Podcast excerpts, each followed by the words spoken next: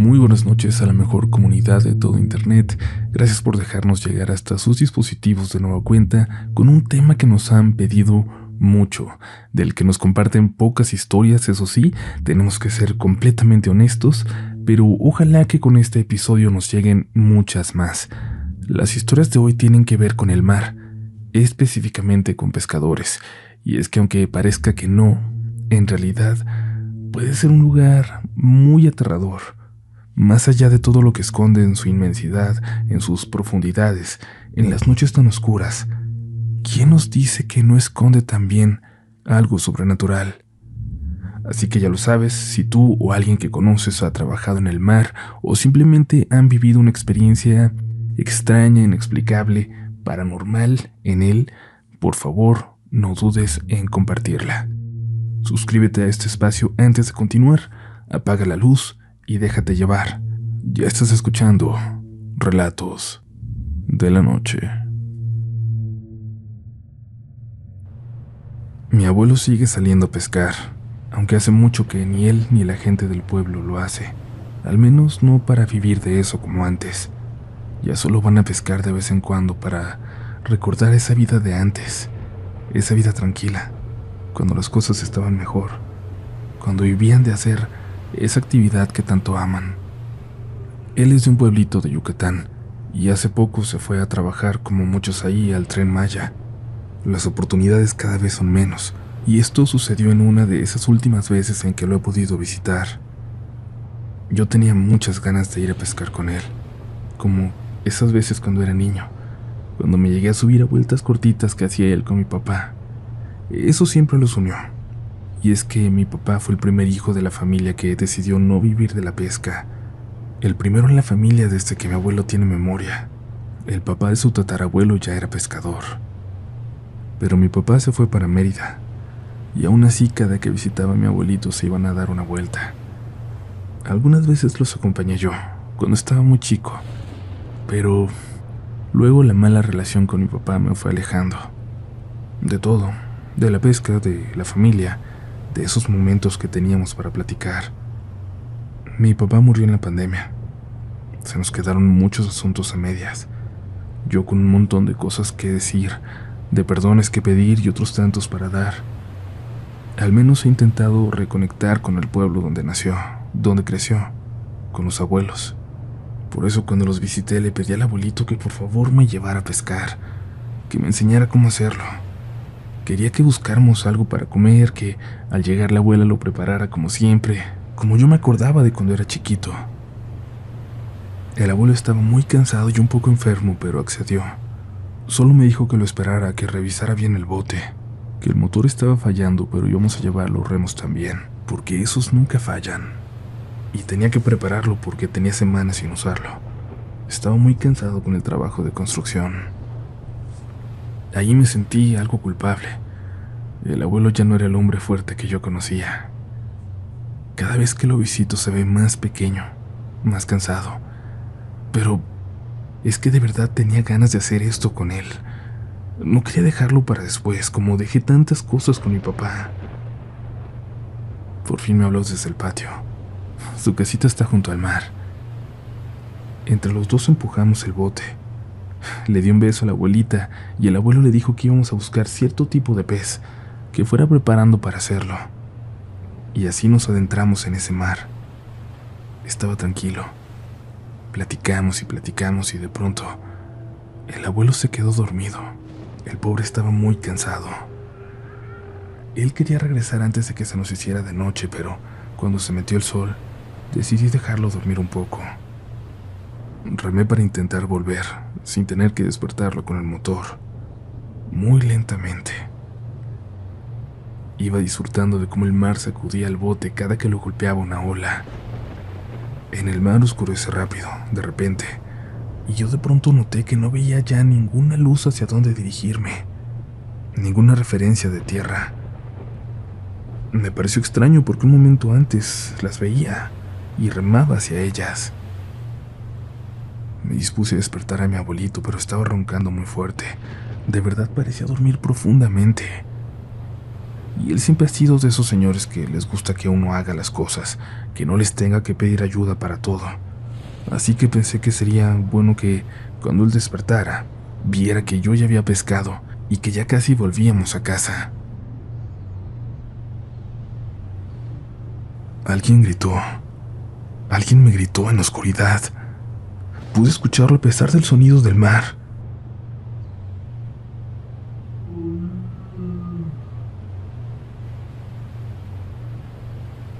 Había más personas gritando.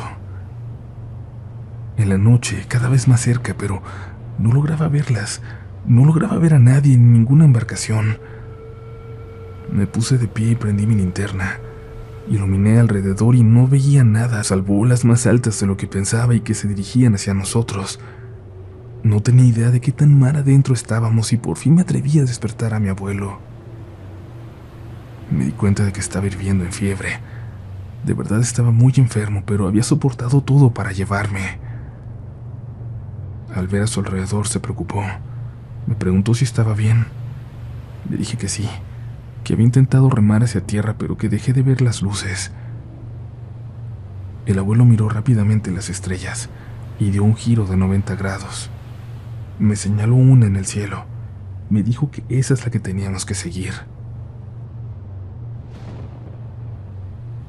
Aquella voz se volvió a escuchar y le pregunté a mi abuelo si había escuchado eso también, pero fingió que no. Prendió por fin el motor y avanzamos de vuelta pero pronto se volvió a apagar. Eso pasaba seguido, y el abuelo me pidió que le echara la luz para revisarlo. La marea se puso violenta de pronto, y entre las olas que nos golpeaban, seguía escuchando, o creía seguir escuchando, aquellas voces que parecían llamarnos.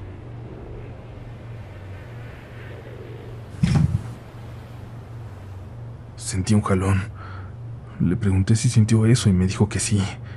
Tomé uno de los remos y me preparé como si estuviera a punto de golpear algo, pero el abuelo me dijo que no, que me sentara un momento, que no me fuera a caer. Apagamos la linterna.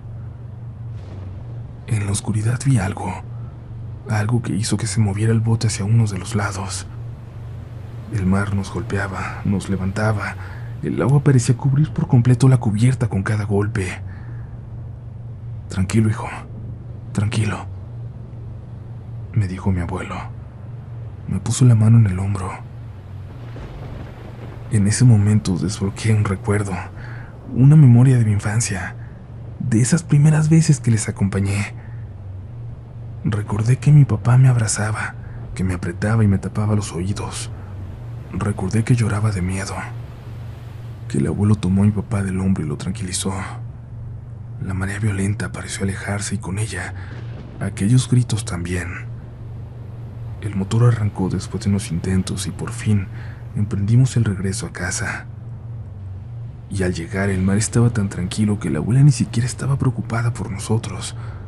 Nos había preparado algo para que empezáramos a cenar mientras ella cocinaba la pesca del día. El abuelo se recostó en su hamaca, afuera de la casita, y se volvió a quedar bien dormido y yo me quedé sin saber qué hacer, qué decir, sin saber qué diablos acababa de pasar. Parece que viste un fantasma, mijo. Pues, ¿qué pasó? Me preguntó mi abuelita. Como no le contesté, se acercó. Me dio un vaso de agua y una pastilla. Me dijo que me la tomara. Y ahí le dije que habíamos escuchado algo muy extraño en el mar. Voces, voces muy claras le dije que había sentido algo, que había visto algo, que nos habían querido voltear el bote. No quería decirlo sin que sonara una locura, pero lo que vi, lo que vi en la oscuridad, parecía una mano, una mano saliendo del mar, como si quisiera jalarnos hacia abajo. No, hijo, nada los quería jalar. Al contrario, algo se quería subir con ustedes. Reza esta noche. Pide por él. Pide por ellos. Es gente que se quedó muy cerca de llegar y ahora penan nada más. Siempre están ahí, pero no siempre logramos escucharlos. Con esas palabras recordé mi infancia. Me recordé de niño viendo al mar, desde la hamaca del abuelo, mientras mis papás platicaban con mis abuelitos allá adentro. Recordé aquellas voces que salían del mar, que parecían venir entre las olas. Nunca me han dicho nada más, pero mucha gente, sobre todo antes, escapaba de Cuba y trataban de llegar también a México, no solo a la Florida. Me sentí muy triste de pensar que aquello que escuché pudiera ser el eco de algún pequeño navío que no alcanzó a llegar, que se quedó tan cerca. Muchas gracias comunidad. Espero no haberles aburrido con mi historia.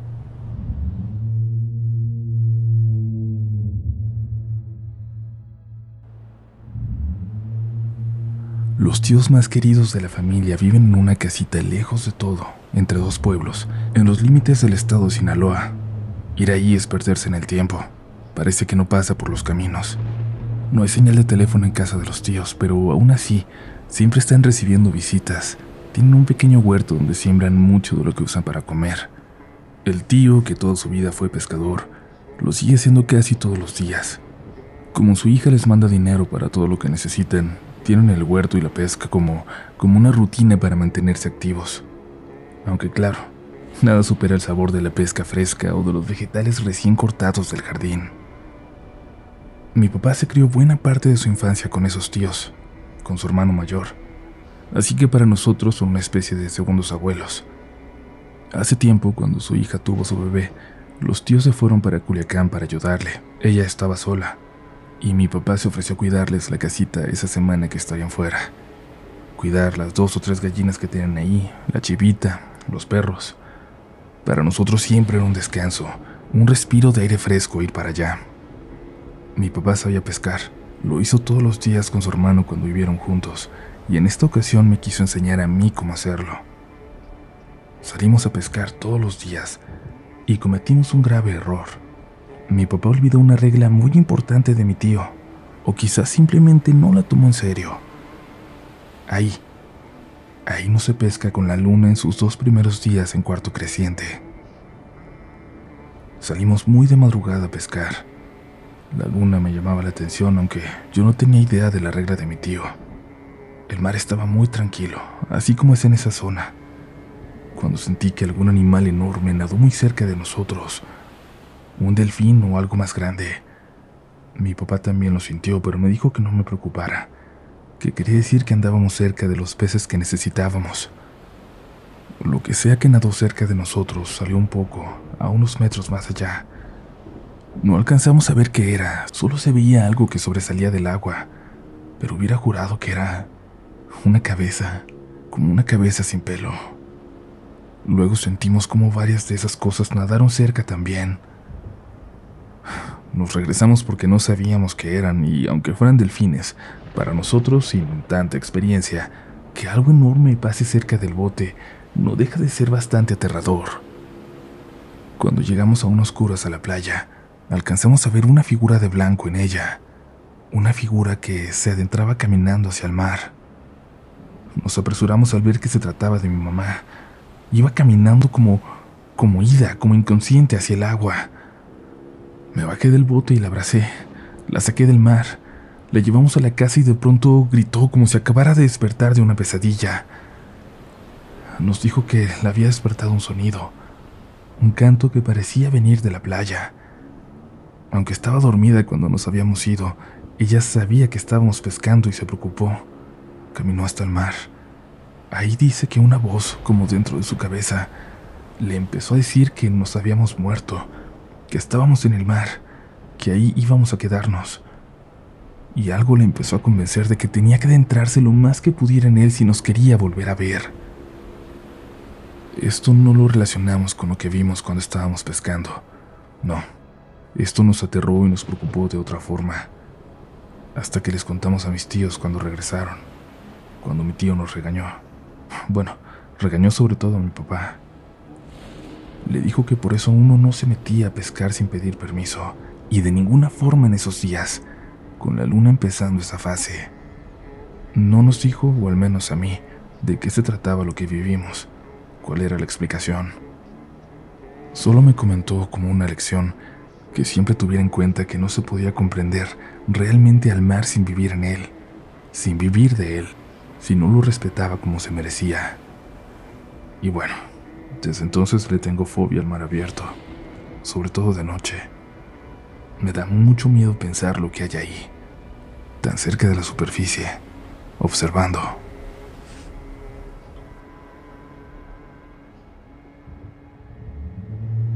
Gracias a ti por seguir escuchando.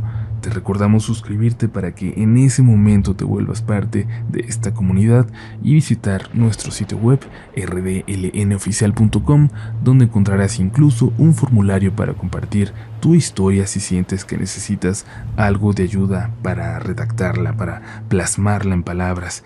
Y como siempre te invitamos también a seguirnos en nuestras redes sociales, las mías ya lo sabes, Upolch en todas las plataformas, en Instagram vas a encontrar mucho más mi trabajo de foto que cosas de relatos de la noche, pero igual va a ser un placer saludarte y las oficiales del canal y del podcast son RDLN oficial también en todas las plataformas. Y ahora sí, es momento de continuar, porque aún tenemos historias esta noche. Hoy tengo 40 años y gracias a Dios he podido formar una familia, tener una vida tranquila aquí en Mexicali, un trabajo humilde pero seguro, sin arriesgar la vida. Y es que en algún momento no fue así. En algún momento me las vi negras, no tenía ni para comer ni para pagar la renta del cuartito donde vivía yo solo. Pensé en las peores cosas que uno puede pensar en momentos así, cuando salía todos los días a buscar trabajo sin éxito, cuando la gente te empieza a oler la desesperación, la pobreza, cuando te ignoran en la calle o te miran con miedo. ¿Y si me robaba algo, aunque fuera para comer? Pensaba. No, porque ese era el primer paso. Y si me metía algo como los otros chicos de la calle para engañar al hambre, aunque sea por una noche, pensé después, no, tampoco de ahí había vuelta. Pensé en todo, pensé en lo peor que se pueden imaginar, pero al final no sé de dónde obtenía las fuerzas para seguirle batallando. Y en uno de mis momentos más bajos me encontré a Raúl, un gran amigo de la secundaria que tenía años sin ver. Lo vi llegar a visitar a su mamá en una camioneta nueva, bonita. Me saludó desde lejos y me invitó a comer con ellos y, claro, en ese momento no le conté que esa iba a ser mi primera comida en dos días, aunque seguramente lo notó por lo rápido que me devoré lo que la señora había preparado. Me vio la ropa, rota, mugrosa ya, y me preguntó cómo andaba. No le quise decir a detalle lo mal que le estaba pasando, pero le dije que si sabía de algún trabajo, de lo que fuera, me avisara. Fue y sacó alguna ropa de una mochila que llevaba en la camioneta y me la dio. Me dijo que sabía que ahí con su mamá, aunque no estuviera él, siempre iba a tener un plato de comida. Le agradecí, pero no dejaba de ver cierta duda en sus ojos, como si hubiera algo más que me quisiera decir. Y al final lo hizo. Oye, tienes tu visa para ir a Estados Unidos, ¿verdad? Le dije que sí. Me contó que quizás había una probabilidad de trabajar, pero que era peligroso.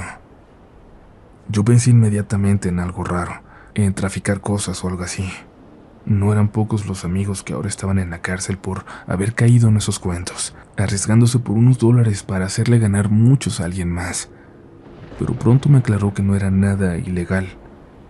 Bueno, me dijo, lo único que sería ilegal es que te vas a ir una chamba sin permiso de trabajo pero todo es derecho, aunque, te repito, sumamente peligroso. Y acepté. Ese fin de semana estábamos en Ensenada con un primo suyo, y con él dos días después ya me estaba yendo hasta Alaska. Esto que voy a contar sigue pasando.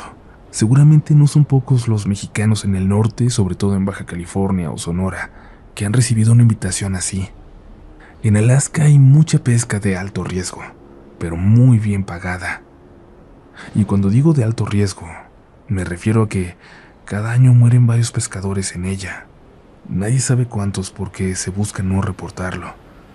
No quiero decir el nombre del barco, de la empresa, ni lo que pescábamos porque sería fácil de identificar, porque aunque aceptan a gente sin documentos porque así no pagan el seguro, aunque lo hacen para explotarnos, hay gente como yo, a la que esa oportunidad le cambia la vida. Te dan unas semanas de trabajo lo suficiente como para volver a empezar. No quisiera decir algo, quisiera que alguien más no tuviera esa oportunidad, si es lo que realmente necesita. Menciono todo este contexto porque siento que es importante, porque muchos en aquel barco estábamos en la misma posición, sin mucho por qué luchar ya, o con la necesidad suficiente como para hacernos arriesgarlo todo.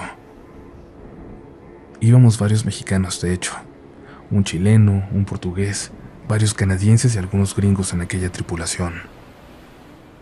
Nos enfrentamos a las noches y las madrugadas más frías, con el mar más violento que pude imaginar. Las películas se quedan cortas. Aquellas mareas jugaban con el barco como si fuera un simple juguete. El agua que te pegaba en la cara se congelaba en segundos. El amigo de Raúl no subió a ese barco conmigo así que no conocía a nadie y era el menos experimentado. Pero pronto me adoptaron y me fueron enseñando entre todos el oficio. Era el único en su primer viaje, el único sin experiencia. Solo me aceptaron porque mido casi dos metros y siempre he estado bastante fuerte. Patricio el chileno era de los más experimentados. Había pasado su vida entera en los mares del mundo, pero no había ninguno tan duro, tan difícil como ese nos solía decir. Teníamos ya días en alta mar cuando llegó esa noche, esa maldita noche, cuando nos enfrentamos con una tormenta tan dura que nos hizo suspender las actividades. Esa era la primera vez que me congelaba de verdad el miedo, cuando las olas casi volteaban el barco, cuando estuvieron a punto de hacerme caer por la borda.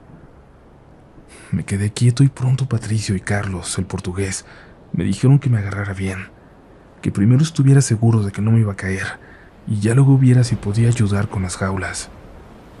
Todos trabajábamos al máximo en todo momento, pero ahí entendí que estorbaba más en ese estado y solo ellos dos y otros dos compañeros continuaban en la cubierta ya. Nos habían ordenado a todos los demás buscar refugio. Nos esperaban olas aún más violentas un poco más adelante. Los perdí de vista. Los perdí de vista por un segundo y luego vi a Carlos correr por un salvavidas y lanzarlo al mar. Los compañeros que estaban dentro empezaron a salir, a correr hacia donde estaba Carlos. Como pude me acerqué, sintiendo que cada movimiento, cada que intentaba caminar me caía para uno de los lados, al menos un par de metros, de un lado a otro como un bote de refresco vacío.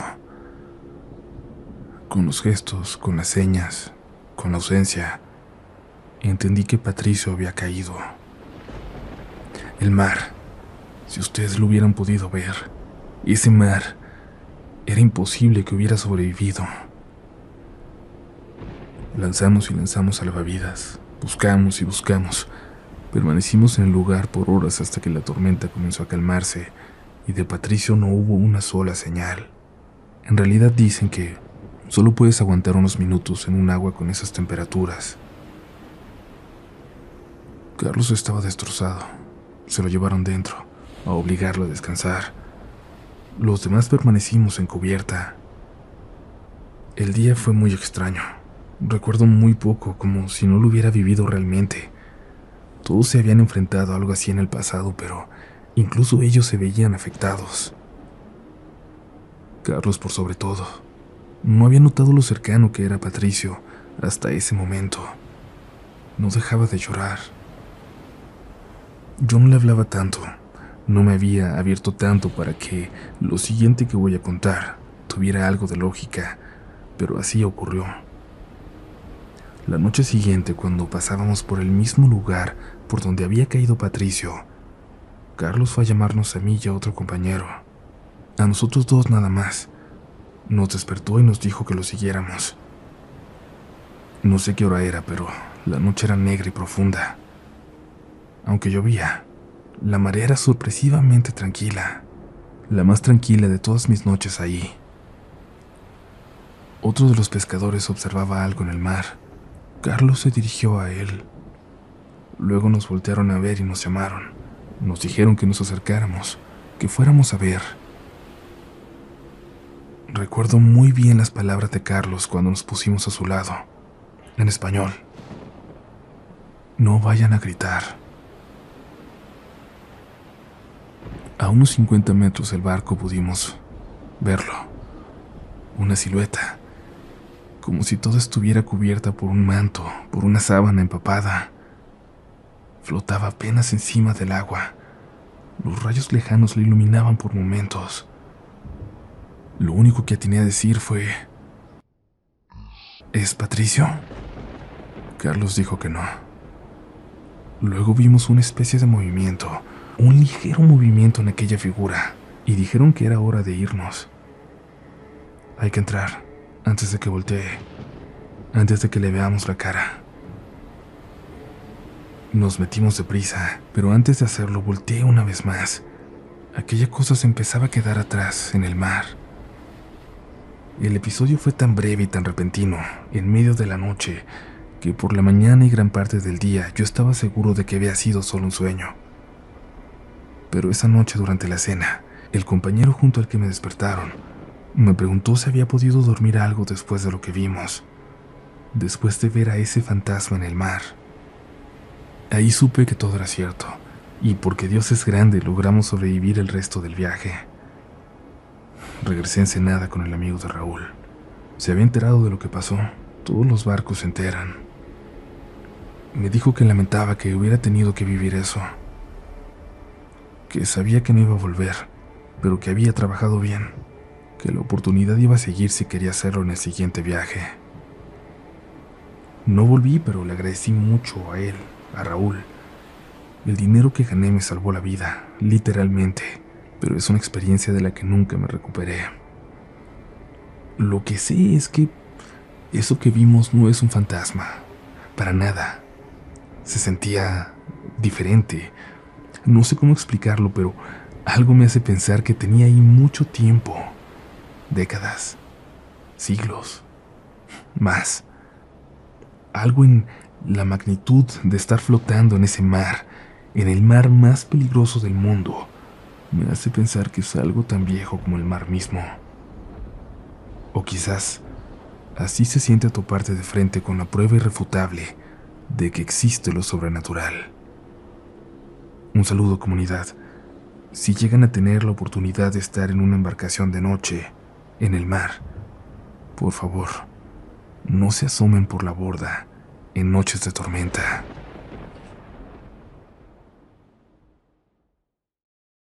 ¿Quieres regalar más que flores este Día de las Madres? The Home Depot te da una idea. Pasa más tiempo con mamá plantando flores coloridas, con macetas y tierra de primera calidad para realzar su jardín. Así sentirá que es su día todos los días. Llévate tierra para macetas Bigoro por solo $8.97 y crece plantas fuertes y saludables dentro y fuera de casa.